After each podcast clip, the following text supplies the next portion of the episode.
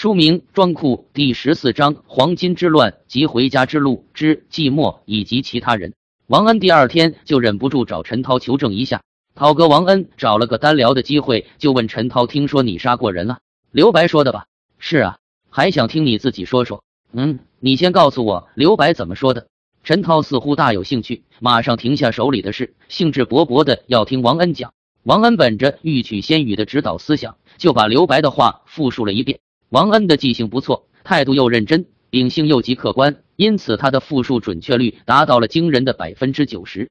可能大家不觉得惊人，因为和一般人的印象不同，凡是转述话语，在不刻意曲解的情况下，准确率平均下来只有百分之七十五至八十。更重要的是，这种不刻意曲解、极不夸大、不掩盖、不按照个人意愿取舍等等的状况，只有三分之一不到。因此，你可以想象。经过多重转述的话语有多么的不靠谱，一句话经过三人之口也就成了流言，也不难理解，诸如历史是任人装扮的小姑娘之类的说法是有理论根据的。陈涛很是兴致勃勃的听完，有些意犹未尽。他说：“这个版本吗？退步了啊，姐。上次和刘白和珠江说的那个版本最带劲，算是略略表达出我高大形象的十分之一了。这次这个版本感觉上激情少了许多，大概是因为你刚来。”刘白怕吓着你，才收敛了。王恩无语中心想：这陈涛也是个不靠谱的家伙啊。那你说说真实的情况吧，别怕吓着我。于是挤兑一下陈涛，哈，我不是刘白，他靠嘴皮子混饭吃的。哥不同，哥只靠行动，只靠刀。陈涛应对自如，你跟着我好好混，认真看，迟早我会用刀和你说说真实情况。啥意思？王恩听这话觉得有些瘆人。别误会，别误会。哥的刀口是朝外的，不向着自家兄弟。陈涛解释，看来从陈涛这问不到啥了。王恩于是另想办法。寂寞是同房间的第三个，和刘白同龄，因为同房间交流机会更多些。王恩打算向他打听打听陈涛到底是怎样的人，顺便也了解下寂寞本人，因为寂寞在刘白口中描述的也甚是玄幻，你要很小心寂寞这个人。刘白是这样和王恩开场的，在他面前一定要收敛心神。因为他会读心术，读心术很耗精力，所以他经常睡觉。最难防备的是，你永远看不出他是否在读你的心思。这个读心术施展的时候，是一点征兆都没有的。不过你也别太担心，我个人摸索了个土办法，看起来效果不错。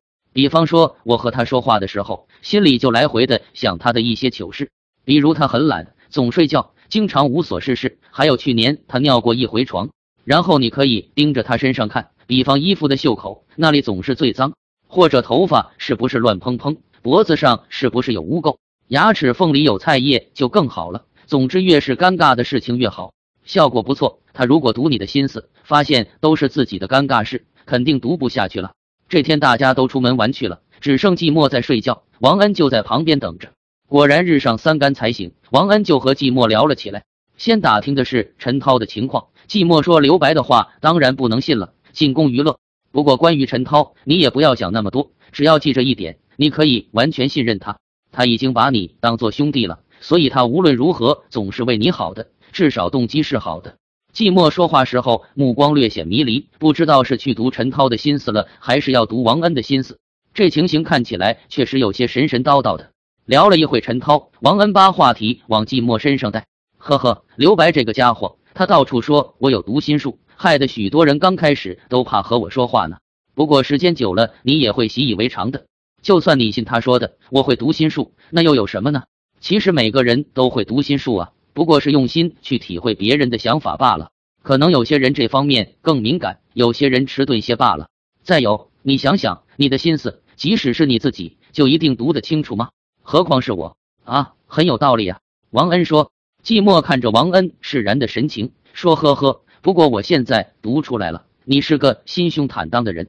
王恩和寂寞会心一笑，之后又聊到其他人。隔壁房间那几位，寂寞说和我们经历一样的，都是被人从家里抢出来或者拐出来。他们都是比同年龄孩子聪明。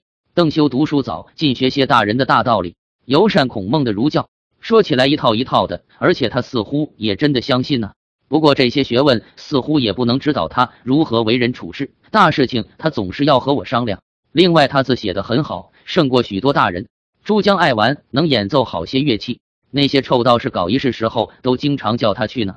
玩的话，那他真是和谁都合得来。夏侯氏那个家伙就比较闷了，你知道的，他没事就摆弄算术，算来算去的。他家该不会是做生意的吧？